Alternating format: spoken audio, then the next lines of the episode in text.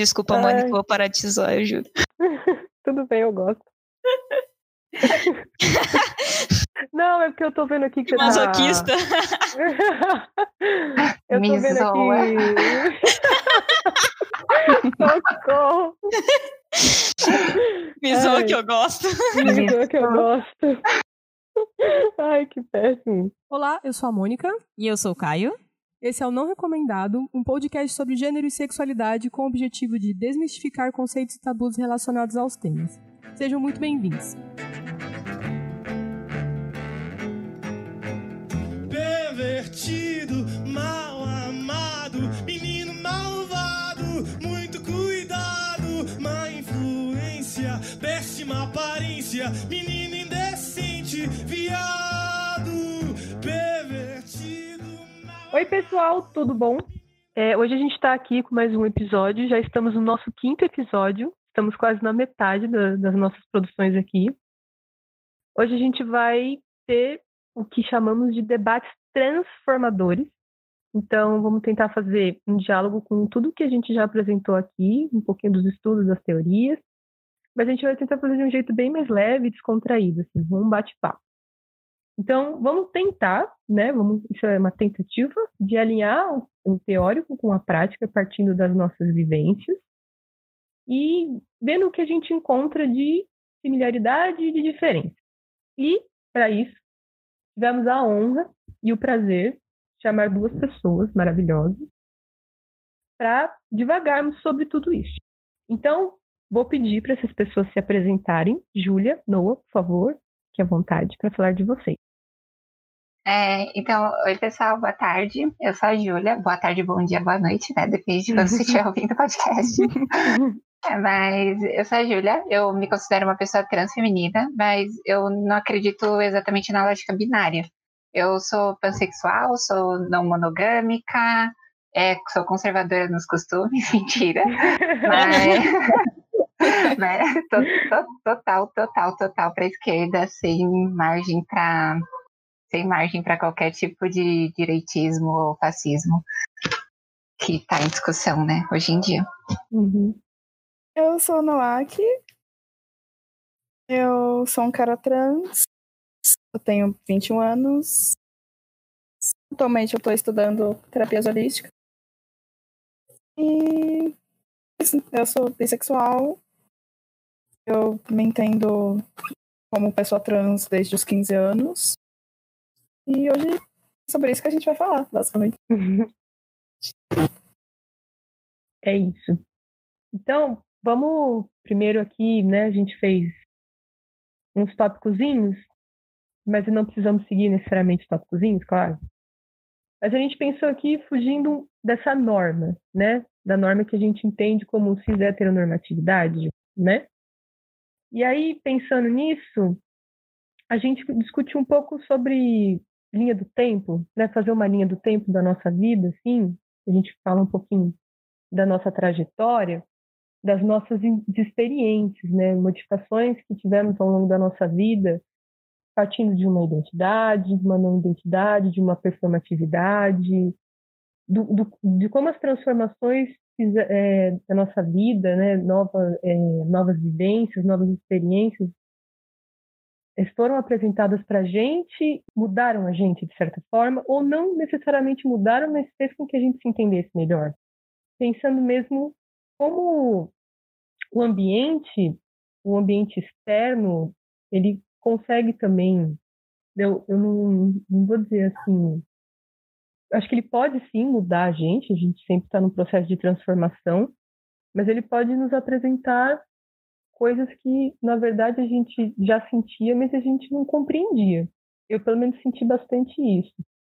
E aí também, eu acho que partindo disso, Vamos fazer o seguinte: se cada um tiver primeiro uma fala, né, um pouquinho de si, né, pensando nessa linha do tempo, eu acho que a gente pode até já a partir daqui pensando desde quando a gente era criança, como que foi na adolescência, pensando mesmo tudo nesse conjunto da heteronormatividade, né, pensando mesmo, não sei se, se, se rola a gente tentar aplicar isso quando a gente era criança, não sei se você já partilham dessa reflexão, como que a gente se entendia quando criança e tudo mais, e como que foram esses processos no decorrer da nossa vida.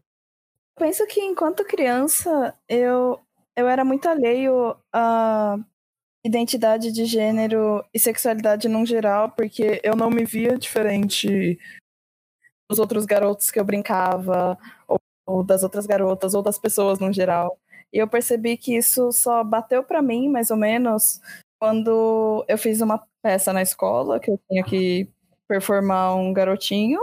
E eu usei roupas masculinas e logo depois eu tive que ir na loja com a minha mãe trocar. E eu não entendi os motivos daquilo, sendo que eu tinha achado a camiseta de carro tão legal. Foi a partir daí que eu comecei a me ver enquanto indivíduo enquanto uma garotinha, né, digamos assim. Mas era uma coisa muito maleável, né? Quando a gente tá crescendo, a gente não tem noção de nós para o outro, quanto o gênero vai afetar até que afete. Então, eu acho que eu só bati de cara com essa questão quando eu vi que eu não era cis. Quando eu cheguei na adolescência, eu não era só diferente dos outros por conta da sexualidade, mas por conta de uma coisa que eu nem sabia denominar. Eu não sabia que tinha uma palavra, não sabia que tinha pessoas como eu. É porque a gente tinha as denominações de ah, uma menina moleca, é sapatão, é isso e aquilo. Mas para chegar no gênero, quando eu era criança ou estava crescendo, não teve nada que eu pudesse me espelhar.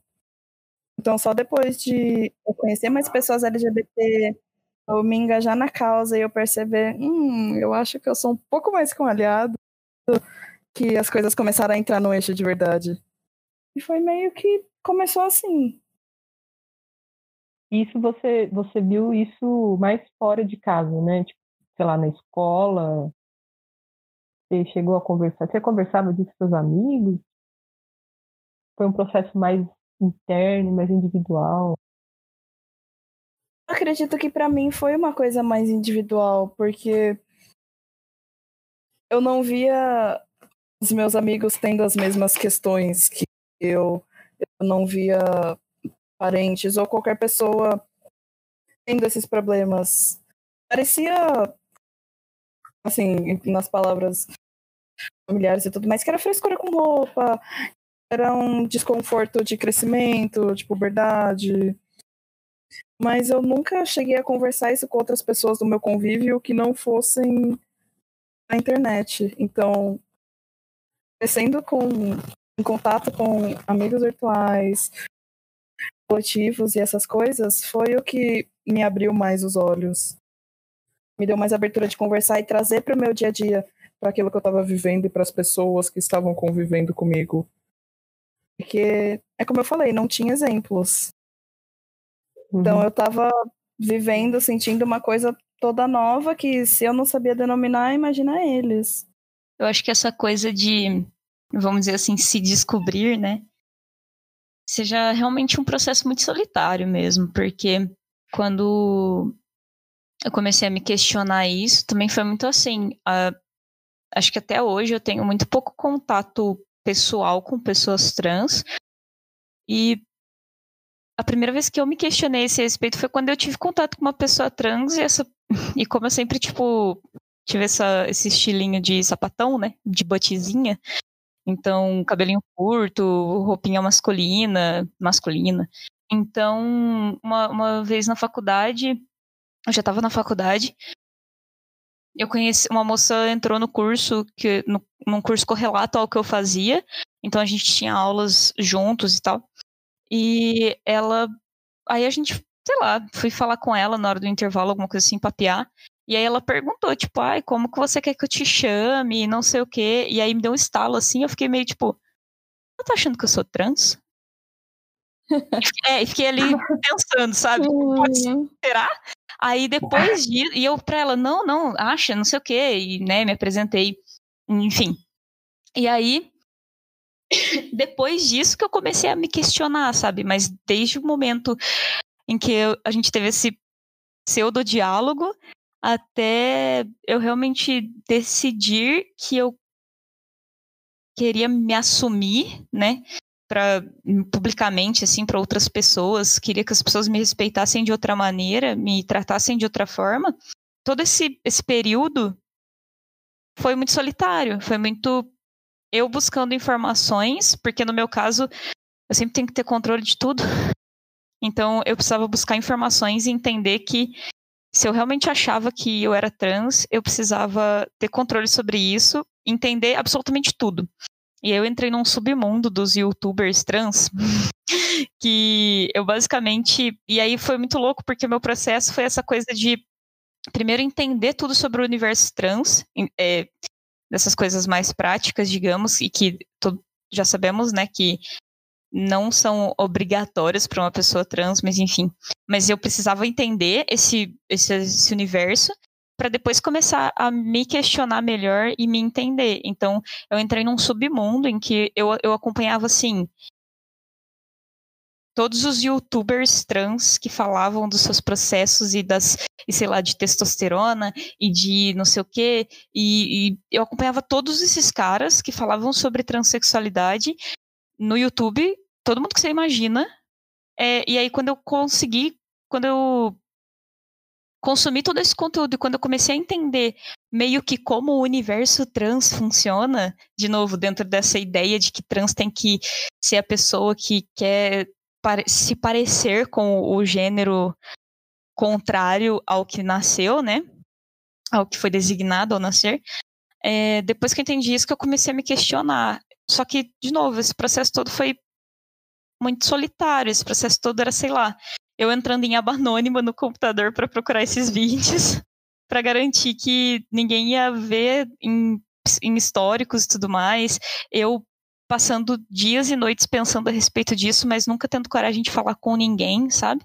Então eu acho que esse processo, principalmente quando a gente está é, tá falando da transexualidade, da, da, fuga à norma nessa questão mais de identidade, é, aí é nesse momento que a gente começa a gente percebe como esse processo solitário mesmo, porque atualmente é mais fácil você encontrar, tipo, sapatão, sexual, pessoas de orientações sexuais diferentes dentro, de, dentro da sociedade, assim, dentro do seu meio.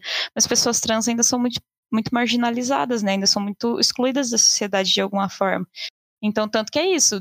No meu.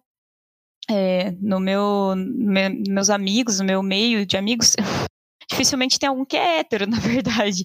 Sendo que é isso, pessoas trans, sei lá, nos meus, dos meus amigos aqui da, da cidade, assim, com quem eu me encontro mais e tal, eu sou a única pessoa trans, sabe? É, eu não conheço e não tenho contato direto é, e pessoal com pessoas trans aqui na cidade, porque são essas pessoas que são mais excluídas e que estão vivendo esses processos é, sozinhos mesmo, sabe? É que acaba que tudo tem essa carga absolutista, né? A gente tá falando, essas coisas começam pelos estereótipos, porque pessoas começam a apontar coisas que pra gente acabam sendo naturais. Ah, a gente tá confortável com o cabelo curto. Ah, não, mas é sapatão.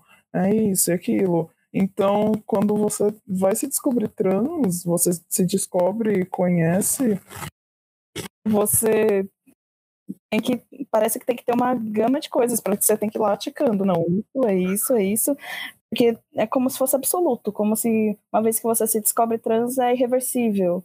Uhum. E que você precisa passar por todos esses processos, senão você não é trans de verdade. Como assim você é trans e não toma T, não fez cirurgia, não fez o que, não sei o que? Tipo, cara, não é bem assim. Sim. Eu acabo tendo não só uma pressão do mundo pra gente, uma vez que a gente às vezes quer fazer essas coisas, às vezes não, mas uma cobrança do mundo pra gente se afirmar isso, ou seja, mostrar isso da forma mais forte que tem. Você é um cara trans, então você é um babaca, você gospe na grama na rua e é ruim com as minas. Uhum. Então não é assim que funciona. Tá. O que eu vejo muitos caras debatendo atualmente é a nossa forma de masculinidade. Eu, pelo menos, e muitos caras trans que eu conheci, no começo a gente mesmo tem essa pressão para nós mesmos, para nós sermos o cara, o machão, ou isso, entendeu? Que é carregar uhum. todas as pedras no ombro e falar: olha, eu sou, eu sou, você não tá vendo que eu sou? Tô sendo. Mas acaba que, para mim, esse virou um personagem, virou uma coisa que eu não sou. Eu sou muito diferente. Eu acabo sendo mais feminino, eu sou mais sensível. E isso não me faz menos cara. Então, uma coisa é a gente ver um cara cis saindo dessas, dessas normas, mas outra coisa é a gente ser um cara trans, porque parece que tem outros 500, entendeu? Total. E é engraçado como mesmo hoje que eu me desprendi muito disso, eu também me pego é, me, me, pego assim, às vezes eu eu tô conversando com alguém, é principalmente internet, né, que a gente não tem contato com com as pessoas no olho a olho ali, a pessoa não tá vendo essa expressão. Aí eu sempre me encontro em dois extremos. Ou eu respondendo de alguma forma, e aí eu penso, tipo, putz, a pessoa não sabe que, sei lá, eu sou trans, então ela deve achar que eu sou um macho escroto por falar desse jeito. E mesmo que eu, que eu mesmo ela sabe que eu sou trans, né? Dependendo do jeito que você fala. É, enfim. E aí, tipo, só que ao mesmo tempo, às vezes eu me pego, eu, me, eu falo de um jeito que eu me pego pensando, nossa, a pessoa acha que eu sou um viadinho, né? É... E, e, e, tipo, não tem problema se a pessoa achar o que, o que ela achar, né? Mas é engraçado como eu, às vezes, eu me pego questionando determinados comportamentos, porque às vezes eu me pego me questionando sobre que tipo de comportamento eu deveria ter ao me afirmar um cara trans, sendo que, sei lá, eu posso ter o comportamento que eu quiser, porque eu sou sei lá, o meu comportamento não vai ditar absolutamente nada sobre mim, né? É, no caso, sobre minha identidade. É que eu acho que tem determinadas situações que elas. Elas pedem, mas que, querendo ou não, às vezes em trabalho ou na rua, a gente se pega de um jeito que nós não seríamos normalmente tão tranquilos. Né? A gente se pega uhum. forçando mais um pouco a voz, sendo um pouco mais. Ei, é isso, não sei o quê.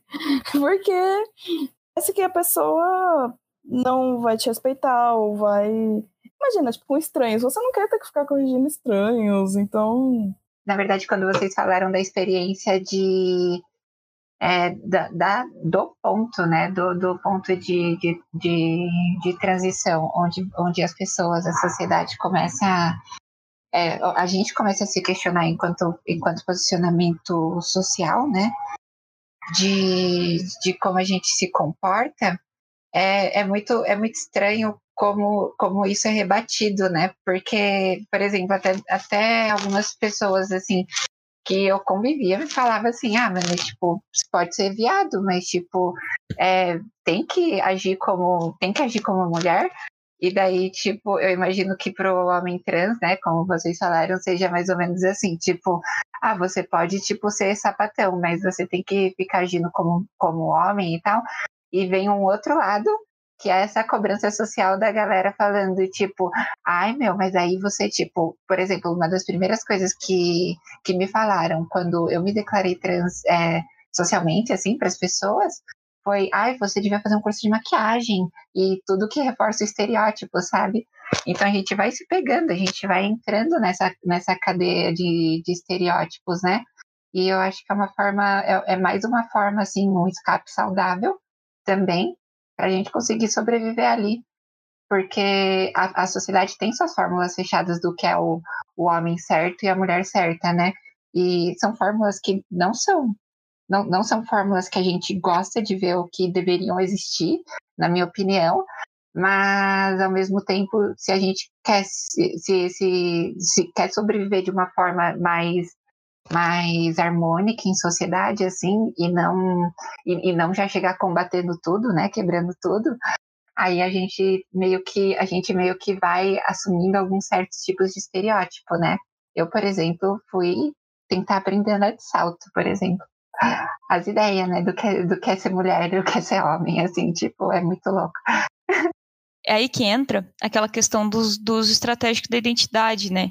Porque, por um lado, a gente precisa reforçar esses estereótipos de alguma forma, em algum momento, para conseguir o que a gente quer. Ou, sei lá, só para garantir que a gente não vai sofrer represália ou que a gente não vai ter que ter muita dor de cabeça em determinados espaços, eh, em determinadas situações. Mas ao mesmo tempo, às vezes a gente se pega usando tanto esse, é, estrategicamente a nossa identidade que aí a gente vai caindo nessas, né? De tipo, por exemplo, o que você disse, de, sei lá, fui tentar usar salto porque é isso que se espera, né? E aí a gente tem que conseguir delimitar muito bem esse, essa, essa quebra de que, o momento em que eu estou usando a minha identidade de forma estratégica para conseguir o que eu quero e o momento em que eu posso só não precisar fazer isso para garantir, sei lá, para continuar sendo eu, né? Enfim. Eu acho engraçado pensar nisso, porque eu lembro que no meu antigo trabalho, quando eu me assumi trans, os caras começaram, tipo. Eles já viam normal, tipo, eles viam as mulheres passando na rua eles ficavam lá comentando entre eles. E eles começaram a me chamar e ficar, tipo. E aí, o que você acha? Não sei o quê. Eu ficava em pânico, porque. Sim, eu gosto de mulheres, mas eu não falo nem um pouco de um jeito que eles falavam. Eu ficava meio Putz, velho. Então, quando eu fazia, eu me sentia mal, e quando eu não fazia, eles já começavam a dar umas vaciladas em como eles me tratavam, e eu ficava meio. De que eu fico nesse meio, sabe?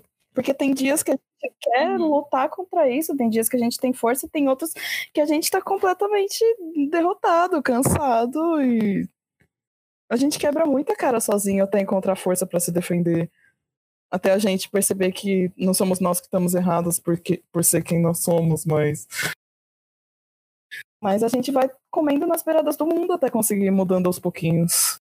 Acho que ainda mais na, na infância, principalmente, né, como vocês é, falaram no começo de cada fala, é, ninguém te explica, né, o que é ser homem, o que é ser mulher, assim, então, tipo, ninguém, ninguém te dá esses dois, esses dois parâmetros, assim, e aí você vai decidir ali, você vai falar, nossa, eu me identifico com isso, beleza, vou começar a criar os, é, é, as características e tudo mais, e tal, tal, tal, né, então a gente vai pegando, assim, comportamentos e vai, e vai adequando esses comportamentos para nossa pessoa, mas às vezes é um comportamento extremamente descabido, assim, para a nossa personalidade, né?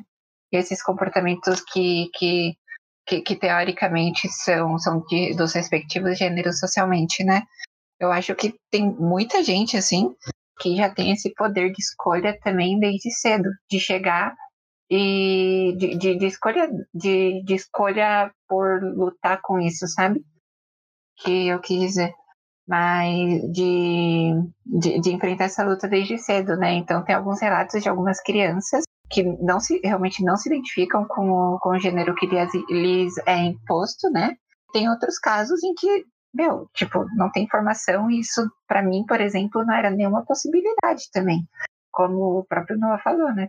Tipo, não, não, não tinha informação, não tinha onde encontrar, não tinha, não tinha o que buscar e não tem ambiente de convivência, né? Eu não lembro de ter conhecido uma pessoa trans, assim, durante toda a minha experiência escolar. E a, a maioria das pessoas trans que eu, que eu tinha, que eu tinha, que eu, que eu tive contato na minha vida foi em ambiente de prostituição, assim. Então, você não tem um referencial, e o referencial que você tem é um referencial que é teoricamente, é te, não teoricamente, né? Mas que é um referencial sofrido, né?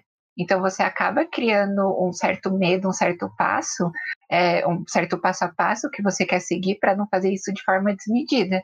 Como o Caio mesmo falou, né? Que ele foi estudar, tudo mais, tal, tal, tal. Eu, eu passei por esse processo assim mil vezes, assim, de tipo, eu estudava, daí na hora que eu ia, eu voltava assim por medo, sabe? E eu falava assim, eu falava assim, mano, não, não vou fazer isso, tal, tal, tal. E eu atingi um ponto assim que realmente não dava mais. Aí a gente explode e daí uma merda pra todo lado, né? Mas aí é, a, gente, a gente não tem realmente esse. A gente não tem realmente esse poder, até porque a gente tem muitas inseguranças, né? Existe é, tanto a insegurança, a insegurança social, a insegurança familiar ali, que a independência financeira, por exemplo, é uma das questões, porque se é só, você tem duas opções, ou sua família te aceita, e vai te apoiar e tal, ou ela vai te jogar na rua, né? E aí você não tem, e aí você não tem muito o que fazer, porque você não tem nem idade para trabalhar assim, se você é uma criança e se você tem essa formação e começa a demonstrar esse trejeito, você já vai estar sujeito a isso. Então, não é, não é muito uma não, não é muito um pensamento que dá para você lutar assim, levando em consideração o, o contexto em que a gente, pelo menos eu nasci, né, que década de 90 ali a gente não tinha nem bem definido o que era sexualidade, o que era gênero. Imagina, imagina a gente se enquadrar ali, né? Eu me identifico muito com o que você falou de ter esperado até o último minuto, porque eu também meio que esperei o último minuto. Eu ia e voltava, ia e. Eu sou, mas isso é me esforçar um pouquinho mais para não ser, às vezes não é isso. E chegou no momento que, quando eu entrei pra faculdade, eu me assumi na faculdade, só que eu não era assumido na minha vida pessoal. Eu acabei vivendo essa vida dupla e na qual me peguei não querendo ir pra casa, não querendo estar tá convivendo mais com aquelas pessoas, porque pequenas coisinhas, são esses pequenos preconceitos que a gente não quer lidar, que a gente não quer ter que explicar, que a gente é a aceitação que os outras pessoas podiam oferecer. No caso, então acabou sendo uma coisa zoada. Então a gente ferra muito a cabeça sozinho até chegar num ponto de aceitação de verdade. E ainda mais assim, nessa, nesse interesse em, é, em, em, nesse interesse não, né? Mas nessa necessidade de se proteger assim, Tipo, meu, eu lembro que eu brincava com as minhas primas, assim, tipo, de boneca, e aí gostava dos Backstreet Boys quando eu era pequena. Mas aí, tipo, o clube dos meus primos começou a rechaçar isso, tipo, falando que, que isso era coisa de menina, que, tipo, ah, se eu fizesse aquilo eu não podia mais andar com os meninos e tudo mais. E eu gostava de jogar bola também. Então, aí, aí só que, claro que o, o, o lado masculino, ele sempre vai ele sempre vai prevalecer, né, no tipo de sociedade que a gente vive. Então, é, ainda bem que isso está mudando, na verdade. Mas aí eu, eu falava, ah, não, então beleza, então o negócio é zoar os Backstreet Boys, por exemplo, sabe? É, é muito no que a Júlia falou, assim, que ela diz que no ensino pra gente o que é tal e tal coisa, né? É tipo, você não, não tem uma coisa do tipo, ah, homem é assim e mulher é assim, né? Quando você é criança. E, mas eu acho que é muito mais imposto, na verdade. Né? Tipo, a partir do momento que você nasce. É, eu e o Caio, a gente comentou, inclusive, no outro podcast.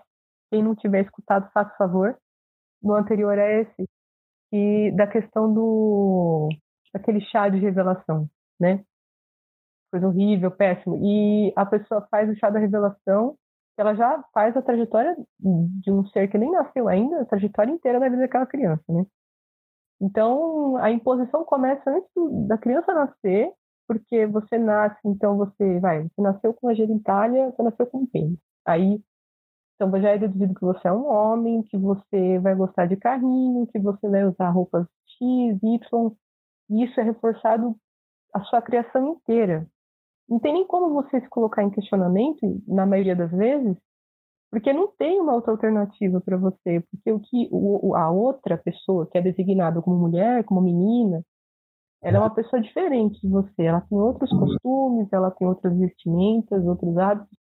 Então são coisas muito distintas, né?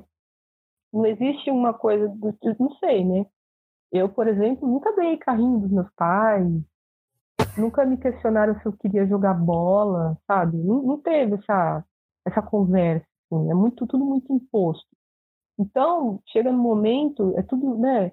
Os filmes que você vê, os desenhos que você assiste, é sempre a moça com o moço, o príncipe a princesa, aquela coisa assim, né? Muito. Nossa senhora, a Disney é um negócio extremamente estereotipado, assim, né? Muita criança já ter um contato direto com aquilo. E aí, na adolescência, que eu acho que é, é quando a gente entra mais com essas divergências, né? A adolescência é um negócio muito louco na vida da gente. É um negócio que não tem nem como explicar. E, e aí, nossa, assim, não tem como. Não tem como você olhar para isso. Assim, eu sou, vou colocar aqui muito claramente que eu sou uma mulher cis, né? Então, não passei por nenhuma dessas situações. No caso, assim, quando eu era adolescente, eu, eu me identifico como uma pessoa bi ou pan. Eu nunca sei muito bem também como, como dizer. é uma dessas coisas, é uma dessas coisas. Na verdade, eu sou, eu sou gente, como gente, mas gosto de gente. Né? As pessoas acham ruim quando eu falo isso. E eu não sou monogâmica. E eu tive já, eu já eu vi essas coisas já na minha adolescência, mas para mim, eu não sei explicar, não sei se vocês tiveram um processo, sim, não sei nem como explicar mesmo, é tipo uma negação, porque para você não está acontecendo aquilo, né? Quando eu estava namorando e gostei, tipo, sentir atração por outras pessoas, por exemplo, ou pior ainda, que foi muito pior, foi quando eu gostei de uma amiga minha. Mas para mim aquilo não era real. Assim, não estava acontecendo aquilo. Sabe quando a ideia está na sua cabeça, mas você só não acredita que está acontecendo? Fica meio, se eu não agir, não vai acontecer. Eu não sei nem explicar, parecia mais uma fantasia, mas eu achava que era só imaginação, porque uma vez eu gostei, gostei mesmo de uma amiga minha, e depois eu senti atração. Isso foi depois de um tempo, assim, para uma outra amiga minha. E aí eu ficava, assim, eu ficava ficava, sei lá, ideia. Sabe quando você separa muito a ideia do, do, que, é, do que é real, assim, sabe? Como se a ideia não fosse real, mas foi um processo, assim, eu afastei muito isso, assim, de mim, sabe? Tipo, não sei nem explicar, eu não sei colocar em palavras como que eu me sentia nessa época. É muito louco que é, eu comecei a, a sentir atração por pessoas, tipo, do mesmo. É, por mulheres, Acho que é mais fácil assim. É, comecei a sentir atração por mulheres. Eu tinha. Acho que uns 15 anos, assim. Só que eu fui ficar com uma menina pela primeira vez e já tinha quase 17. Porque eu sou meio agitado, mas o processo aqui é meio lento. e foi isso, sabe? É muito, é muito louco que eu, eu lembro que eu me sentia dessa forma mesmo. Eu fazia um curso técnico na época. Ah, eu sempre contando essa história para os outros. É, eu fazia curso técnico na época, então eu estudava de manhã numa escola e fazia curso técnico numa ITEC à noite. E aí, quando eu fazia curso técnico, é, eu ficava lá na frente da escola, assim, porque a escola ela tinha uma, uma entrada, assim, era tipo uma grande rampa. Então era só meio curvado assim, mas era uma entrada bem longa até você chegar ali na guarita e efetivamente entrar para a escola, né? E aí eu tava ali naquela entrada esperando uns amigos chegarem e uma menina passou. E naquele dia foi muito louco, assim, porque essa menina, eu nunca tinha falado com ela, eu não fazia ideia de quem ela era, mas quando eu. Quando ela passou assim, eu lembro que, tipo, eu bati o olho nela e aí eu fui acompanhando ela, assim, ó, até, sei lá, até ela sumir da minha vista, sabe? E isso demorou muito. Então, assim, tipo, e aí eu lembro que depois disso eu fiquei me questionando por tanto tempo que foi isso, eu só tomei coragem de decidir que eu queria beijar uma garota. Eu já tinha passado mais de um ano desde essa primeira situação. E eu fui demorar ainda mais quase uns seis meses para ficar com uma menina, sabe? Porque eu sempre ficava com esse mesmo questionamento que você teve, sabe, Mônica? De uhum. o que, que eu tô sentindo? O que, que é isso, sabe? Eu ficava, não, jamais. E, e assim, eu com 15 anos, entendam que eu era uma pessoa que participava da igreja ativamente. Eu, eu era até meio, meio homofóbico, assim, sabe? É, então eu ficava me questionando, eu ficava, mano, não, isso não tá certo, sabe? É, eu devo estar tá em, sei lá, tô sem nada para fazer. Deixa eu estudar mais, deixa eu ler mais um pouco aqui para ver se eu, se eu esqueço dessas coisas. Então eu acho que esses questionamentos são, são normais, sabe? É, o problema é que como a gente tá numa sociedade em que as pessoas não, não conseguem encarar com normalidade isso, a gente começa a achar que tá errado, ou achar que não, não era para ter esse, o que, que tá acontecendo, sabe? Não conseguir entender o que, que tá acontecendo. Enfim.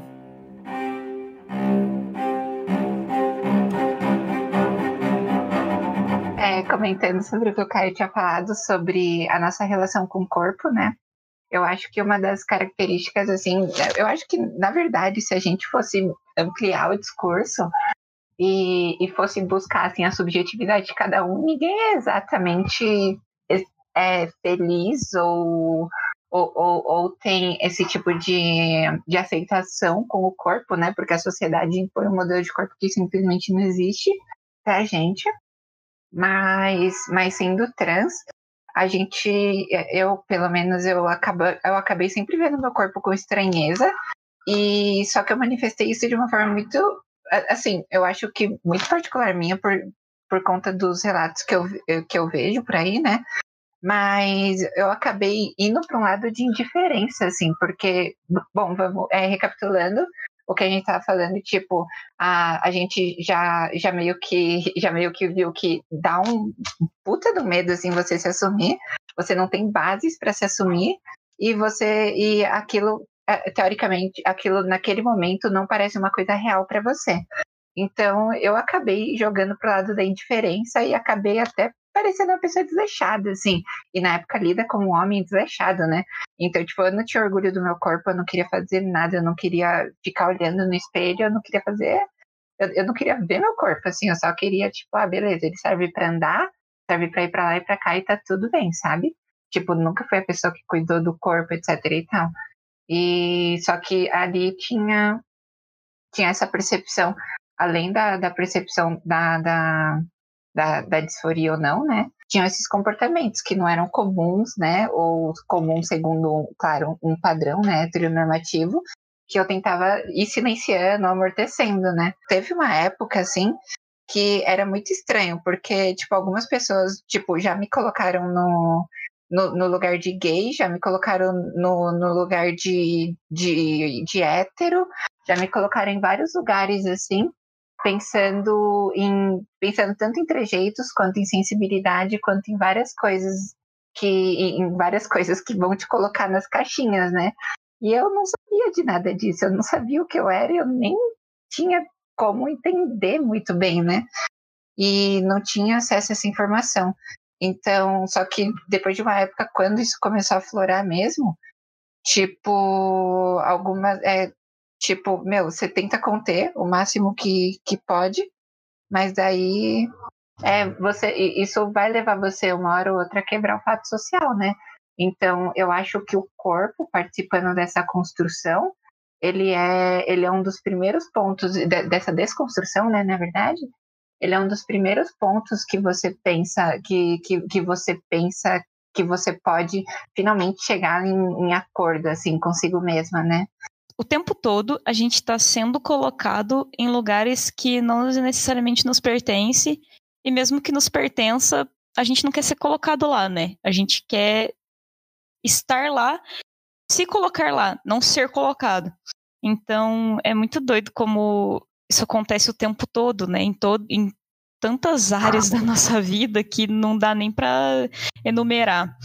E quando a gente fala de sexualidade de gênero, não é, não é diferente, né? Como você disse, tipo, te colocaram num lugar de um homem homossexual e você não sabia nem o que estava acontecendo direito ainda, sabe? E, e quando eu penso, e é engraçado que quando eu penso com, sobre o meu sobre o meu corpo, assim, é, é engraçado que eu nunca tive problemas com isso, num geral. Eu tenho problemas com o meu corpo, eu tenho questões com ele, mas até é, é engraçado que até o momento em que eu me question... que eu comecei a me questionar sobre quem eu era, eu não tinha esses problemas, tanto que, sei lá, coisas pequenas. Tanto que, por exemplo, sei lá, quando eu decidi que eu ia cortar o meu cabelo, que eu ia deixar ele curto, não foi, em nenhum momento foi para afirmar nada, ou foi para, sei lá, eu, eu, nunca vi significado muito forte nisso, sabe?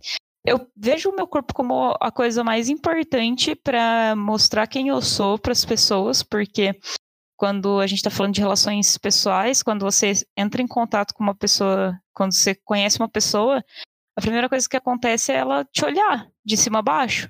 Independente de se isso é um olhar é, julgador ou não, né? Mas ainda assim, a pessoa te olha e ela e o seu corpo é a expressão que você que você passa, né? Mas ao mesmo tempo eu nunca tive essa preocupação e eu sempre achei até meio estranho, porque eu nunca tive questões. questões muito fortes. Eu só. Ele só tá aqui. Mas as minhas questões sempre foram muito mais psicológicas do que, do que físicas, sabe? Não sei. Eu entendo muito a Júlia quando ela fala que chegou um momento da vida dela em que ela começou a tratar o corpo com indiferença. Porque eu sinto que eu fiz isso. Porque era uma coisa que não, não tava mais confortável. Era uma coisa que era mais. estava sendo mais usada pelos outros, entre aspas, do que por mim. Eu não estava confortável com a visão que eu estava passando, que eu estava tendo de mim. Então, no momento em que eu estava, o melhor a se fazer era esquecer, era deixar aquilo de lado, então aquilo não era nada. Então, só depois que eu comecei a trabalhar, que eu comecei a que ter uma relação mais pública, que eu comecei a tomar consciência dele. E foi quando eu tentei novamente me afirmar cis para ver se rolava ou não. O que não rolou. Faz uma diferença como a sua cabeça vai percorrendo esse caminho, a sua relação com o seu próprio corpo.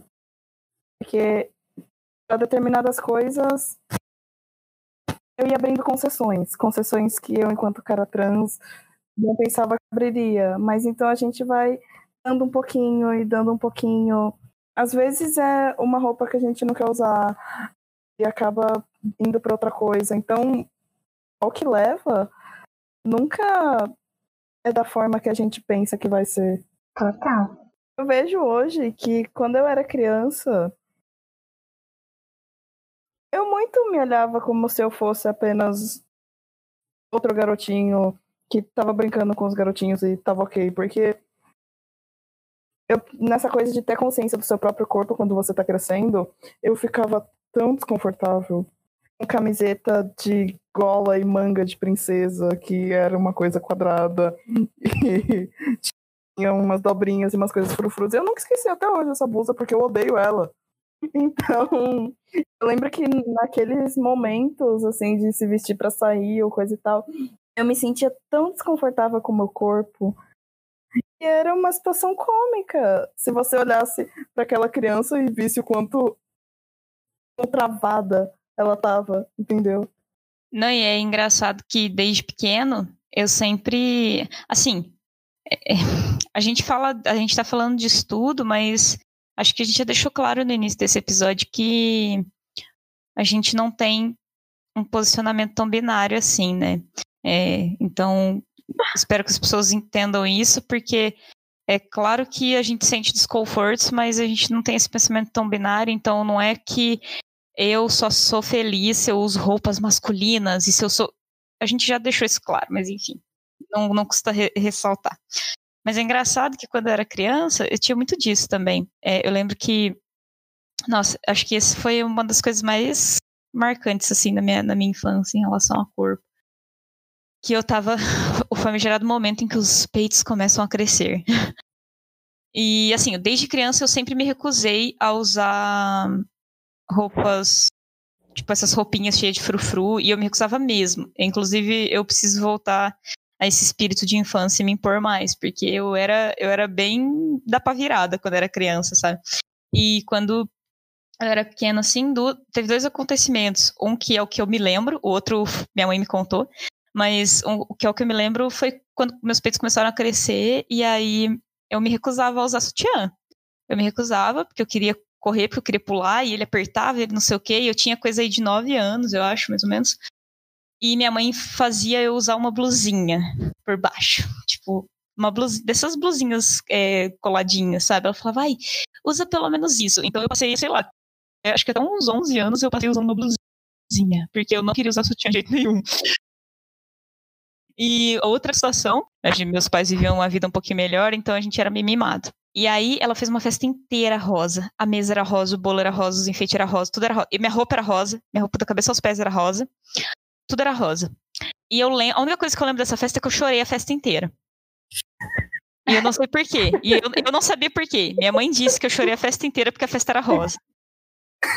E naquele mesmo dia, antes da festa, porque a festa foi tipo fim de tarde, à noite, assim. Naquele mesmo dia, eu cortei meu cabelo. Eu peguei uma tesoura e, tipo, eu tinha um cabelo super longo e eu cortei assim meio que no ombro, assim, meio perto do pescoço, sabe? Eu cortei. Tanto que no vídeo eu tô com o cabelo curto, mas eu achei que eu usava o cabelinho assim. Não. Minha mãe me disse que eu cortei. Eu peguei a tesoura naquele dia, cortei o meu cabelo, e eu passei a festa inteira chorando no colo do meu pai. Eu berrava. E eu tinha tudo isso gravado no VHS minha mãe. E, e é isso. Gente, eu, eu, chorei a festa tortura. inteira. Eu não, eu, e assim, eu não me lembro disso. Minha mãe me minha mãe que me contou há pouco tempo, inclusive. Ela contou, eh, tava eu e minha namorada, a Laura, a gente tava conversando com ela e ela comentou isso. E eu fiquei tão espantado quanto a Laura quando ela contou. Assim. Ai, gente, que tortura pra criança, socorro. Sim, e, e era isso, sabe? Eu pensando nessas narrativas muito que, que como é que fala? Que reforçam estereótipos, assim. É, eu tive muito essa narrativa quando criança essa coisa de me recusar a usar roupas de menina. É, então eu nunca usei vestido, nunca usei saia. Quando usei foram eram assim situações muito muito específicas e que minha mãe ela tinha que lutar comigo, quase que literalmente, para conseguir botar uma saia em mim. E, sei lá, eu sempre fui a pessoa que gostava de jogar futebol e bolinha de gude na rua com os amigos. E sempre tava no meio. Tenho dois irmãos, homens mais velhos. E eu sempre tava no meio deles, eu não brincava com menina nenhuma da rua. As meninas também não gostavam de mim. A gente vivia brigando, porque eu não queria brincar das coisas que elas queriam brincar. Então, tipo, eu, eu tive essa narrativa, sabe? Muito, entre aspas, padrão. Mas, nossa, é, quando eu era criança era da pavirada mesmo. Não sei, Revolucionário, né? Caio, Hoje socorro. em dia, cadê a revolução? Não tem. São um bunda mole. Não sei vocês, mas eu quando eu era criança, adolescente e tal, eu negava as coisas que eu deveria gostar. Embora eu gostasse muito. Eu gostava muito de brincar de boneca e de brincar de casinha. Eu gostava dessas coisas, só que eu tentava não gostar, porque mais crescidinho assim, eu não queria ser igual às outras meninas. E eu não queria gostar de rosa, e porque tinha alguma coisa de diferente em mim. E se eu soubesse que eu ia crescer para ser esse viado, que adora rosa, eu não teria gastado tanto esforço. Eu não teria me esforçado tanto. É engraçado, porque essa era uma forma de expressar o que eu sentia. Porque não era necessariamente uma repulsa ou não gostar, mas era um tô tentando entender o que tá acontecendo de uma forma talvez não muito saudável. Quando eu tinha até uns 5 anos, eu gostava muito de usar vestido. Tipo, eu não gostava de colocar. E aí depois, quando, sei lá, comecei 10 anos, até um pouco antes assim, eu já usava umas roupas bem mais largas. Bem mais largas mesmo. Tipo, usava bermudão, usava camisetão. Eu usava até boné. Só que foi muito louco, assim, porque eu nunca tive um jeito só de me vestir, sabe? Tipo, foram fases da minha vida que eu fui me achando, sei lá. Na adolescência, eu usava muito preto, porque tinha uns amigos que gostavam de rock, tava com visual. É eu tive, tive um processo de rejeitar o rosa também, assim. Eu não sei, não sei, assim. Né? Tipo, essa questão das roupas. Tem, eu, tinha, eu tinha um problema, não é da, que vocês apontaram, obviamente. É uma outra questão. Mas eu também não, não me identificava, tipo, eu tentava me distanciar das meninas, assim, mas é por uma, um outro viés. Para mim, chegava que menina era muito chata, muito fresca, e eu queria fugir um pouco desse estereótipo, tá ligado? Então eu tentava não ser muito feminina. Eu fiquei, nossa, comecei a gostar, comecei a gostar de rosa agora também. Acho que é uma coisa que a Júlia tinha falado mais cedo também, porque tratam a imagem da mulher, o que quer que ela for, como algo a ser ridicularizado, algo que não importa a maneira que você esteja associado, sendo você homem ou não, acabam debochando, diminuindo de alguma maneira. Então, não só. Claro que a experiência cis e trans é diferente, mas acaba que a questão de ser mulher muito feminina é muito delicada. É, de certa forma, em certos aspectos, acaba sendo ridículo, debochado, acaba sendo uma coisa em comum.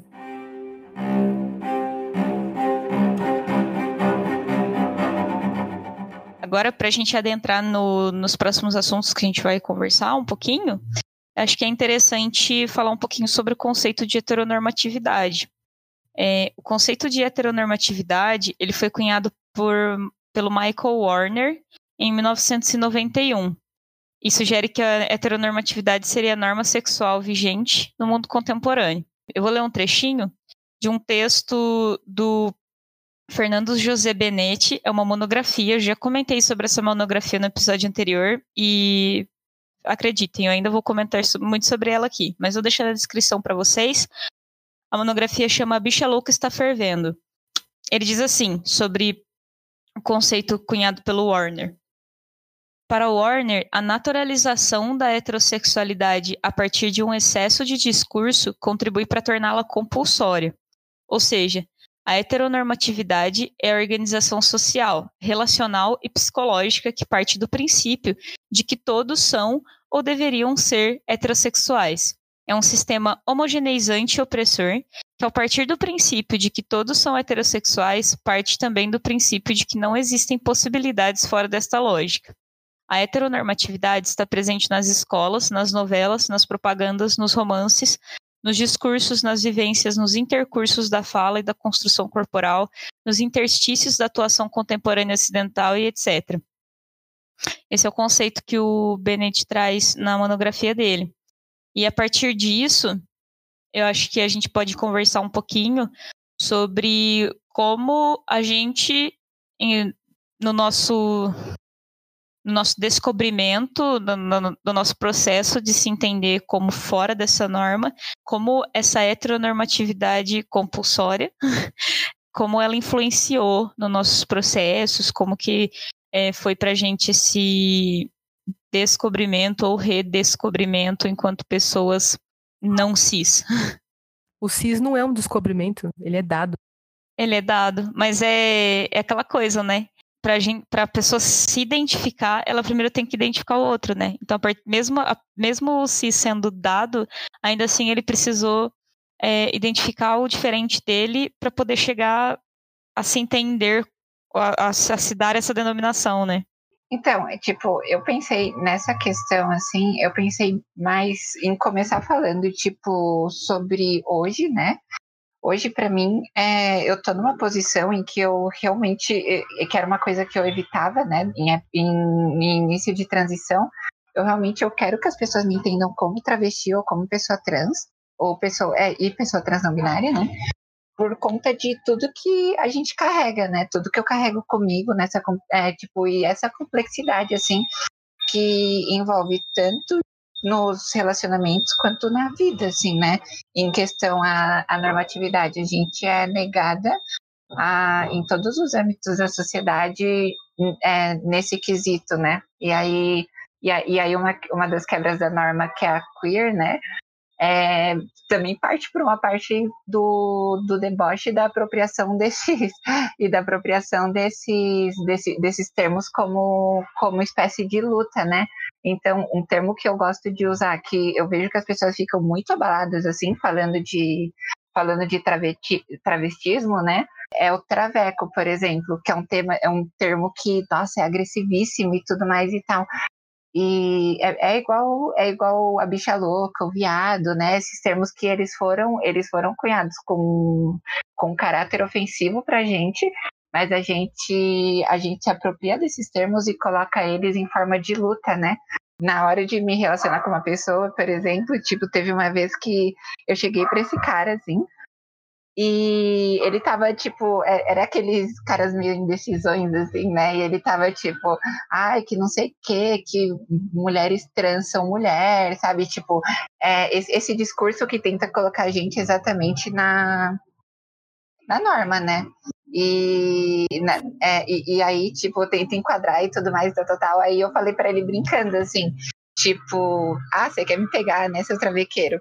Aí ele ficou puto, assim, pra caralho. Tipo, ele. ele entendia que esse termo era, é, era agressivo, pejorativo, né? Que a gente não de, que, que eu não deveria me tratar assim. Mas se você fala de, de corpo político e quebra a norma, né? A gente tem que se entender como a, a gente tem que se entender em alguns lugares em que a gente cria essa identidade e reforça essa identidade, né? E não e não é, se coloca como pessoas que estão buscando entrar em uma em uma identidade, né? Eu tinha um trecho da Judith Butler que fala que a performatividade queer ela essa força política de, de pegar essa situação, essa situação descontextualizada, tipo de um insulto, de alguma coisa, e fazer essa inversão, né? Que, que eu acho que é uma das coisas que a gente faz mais politicamente, assim, em forma de luta, né? Então, por exemplo, as, as travestis, a gente conversa muito como, ah, viado, tal, que não sei o que, a gente, e, e, na verdade toda a comunidade LGBTQ, né, e, e a mais, tem essa característica, né, de, de se apropriar dos termos, de pegar os termos e de tratar os termos de forma que a gente brinca, tipo, de dar essa surra de realidade, assim, na galera, sabe? Né? Quando eles apresentam a realidade pra gente, a gente pega essa realidade e a gente coloca na cara deles e fala, gente, é, a, a, gente, a gente veio aqui para fazer a quebra, né? A gente veio aqui para participar desse sistema e, e, desse sistema, né? Mas a gente veio aqui para fazer essa revolução, essa revolução no sistema de uma forma em que a gente se coloca no espaço de do, do, do, do contra, né? Do, do contrasexual, vamos dizer assim. É, os, fazendo uma, uma referenciazinha aqui. Também eu acho importante ressaltar que o nosso corpo ele é político, né? Então, ele já entra em protocolo de quebra da, dessa heteronormatividade, né? Então, a gente já, a gente já vem em uma, em uma visão, assim, que é muito, é uma coisa muito estranha, que eu vejo às vezes, que às vezes até o próprio movimento LGB, né, que eu falo, ele, ele costuma fazer, que é cair nessa cirandinha, assim, de, de falar que os nossos corpos são iguais aos corpos cis, né, que o corpo que o corpo trans, nossa, é aquela coisa, né? Como se houvesse um padrão de determinar esses, esses corpos também. Mas eles colocam tipo, ah, nossa, é, nossa, você parece mulher de verdade, parece homem de verdade, né? Aí a gente a gente tipo cai no negócio da, na, no discurso da passabilidade e tudo mais, como uma obrigatoriedade. E aí eu acho que nunca são e nunca serão iguais esses corpos e eles não têm necessidade de ser iguais. Eles podem ou não ser, mas eles não têm necessidade de ser iguais. Até porque não sei de onde tiraram que esses corpos eles é, ele, eles são os corpos certos, sabe? E essa e esses comportamentos são os comportamentos certos. Para mim, a pessoa trans ela está muito à frente desse, desse processo de quebra, assim, assim como, como as outras pessoas que eh, como as outras pessoas que têm lutas identitárias, né? Está é, muito à frente desse processo nessa questão, porque a gente passa por uma revolução interna muito grande e essa revolução interna faz que a gente repense é, toda a nossa existência e os fatores externos sociais, né? Como a gente faz esse reflexo externo. A, a questão é, tanto, da, tanto da mulher quanto, da, quanto das pessoas trans, é de passar desapercebido nos lugares, né? Passar desapercebido, desapercebida, etc. Para mim, isso que contextualiza essa quebra de é, essa quebra de binaridade, né? De e de norma. E isso que questiona a norma, né? A gente se apresentar como corpo e não ficar tentando ainda se enquadrar nessas normazinhas, assim. É, só queria acrescentar o que você falou sobre o, o termo de traveco, né? Isso é um spoilerzinho do próximo episódio, mas o queer, a teoria, os estudos queer, eles vêm exatamente disso, né? Dessa apropriação de um termo que é, é usado para insultar mesmo. É, tanto que é porque queer nos Estados Unidos, ele poderia, eu acredito que ele poderia ser traduzido, é porque eu não gosto muito também desse termo de tradução, porque são lugares totalmente diferentes, mas ele poderia ser assimilado ao, a esses termos aqui no Brasil, como bicha, viadinho, traveco, é, porque. E, e, eu acho que é exatamente isso que a gente precisa fazer, sabe? Porque aí de novo spoilerzinho do episódio que vem, o, o, queer, ele nos Estados Unidos é isso que acontece. Uh, esse termo é usado para insultar, para rechaçar pessoas que fogem da norma é, binária, né? E quando ele chega aqui no Brasil, enquanto, ele já chega enquanto uma teoria. Então, o queer, quando a gente fala queer para alguém, aqui no Brasil, a pessoa não consegue entender, sabe? Mas se você fala traveco, a pessoa entende e a pessoa, e a pessoa sente esse choque. Porque se você fala queer para alguém, ninguém entende o choque, ninguém se choca, porque não, não, tem, não tem relação de significado pra gente, sabe? Então, é, eu gosto muito disso que você falou, Júlia, de realmente ressignificar esses termos e se apropriar deles exatamente porque eles estão aí para querer insultar a gente, mas a gente usa deles de forma a de certa forma até ter orgulho disso, né? Então eu acho isso muito muito muito legal. É isso. Acho que uma outra questão que a gente conversou a gente papeou bastante antes de fazer esse episódio, né? E eu acho que duas outras questões que eu acredito que são as últimas para a gente fechar esse episódio, que já está meio longo até. É, duas outras questões que a gente é, conversou bastante e eu quero comentar rapidamente e eu vou abrir para vocês falarem, tá? É, duas questões. A primeira é que a gente entende, pelo menos acredito que a gente aqui que está papeando entende a nossa orientação sexual como algo muito fluido, né? Então, por quem a gente se atrai é algo muito fluido. A gente, tanto que, sei lá, por exemplo, eu passei por esse processo. Então, quando eu eu comecei a me relacionar com pessoas, eu me relacionava com caras e aí comecei a a me interessar por meninas, só que numa, numa pira meio de heterossexualidade compulsória, assim, eu ainda precisava me afirmar como bissexual, porque eu não conseguia aceitar que eu gostava só de meninas. Só que aí chegou um dado momento da minha vida, que acho que já foi aí, eu já era um pouco mais velha, assim, eu tinha, não muito velho, né, ainda não sou muito velho, é, eu tinha acho que uns 21 anos, assim, que foi quando eu, um pouco mais ou menos na época que comecei a namorar, lá para 2016, eu comecei a perceber que, na verdade, eu me, eu, eu me interessava por caras também. E tá tudo bem. E aí a gente consegue enxergar a nossa sexualidade como algo fluido, né? Como algo que vai mudando com o tempo, ou às vezes a gente se interessa mais por, uma, por um tipo de pessoa dado momento, às vezes mais por outro, e tá tudo bem. Só que quando a gente fala sobre, sobre identidade, a gente não consegue enxergar isso como algo muito fixo, né? Então, quando você se afirma como uma pessoa transexual, por exemplo, você tem que, você tem que saber do que está falando. Você tem que se afir... Acho que é por isso que o que a gente falava lá no início é tão difícil se declarar, se assumir, entre aspas, como transexual, porque é isso, porque todo mundo espera que, a partir do momento que você faz isso, você tem certeza do que você está falando, e isso nunca vai mudar. Sendo que nossa identidade também é, também é fluida, né? Ela também pode ser fluida. E sei lá, se ocorrer de você se identificar de uma forma e depois dali um tempo você se identificar como outra, tá tudo bem. Os questionamentos ocorrem, então acho que a gente pode comentar um pouco mais sobre isso, porque é um assunto bem delicado, bem difícil de, de tratar, mas eu acho que a gente pode comentar um pouco sobre isso também. E a outra questão é um pouco sobre políticas públicas, né? A gente pensar um pouco sobre como a gente tem essa ideia de que as leis podem parecer solução para muita coisa, mas na maioria das vezes elas geram mais exclusões ainda.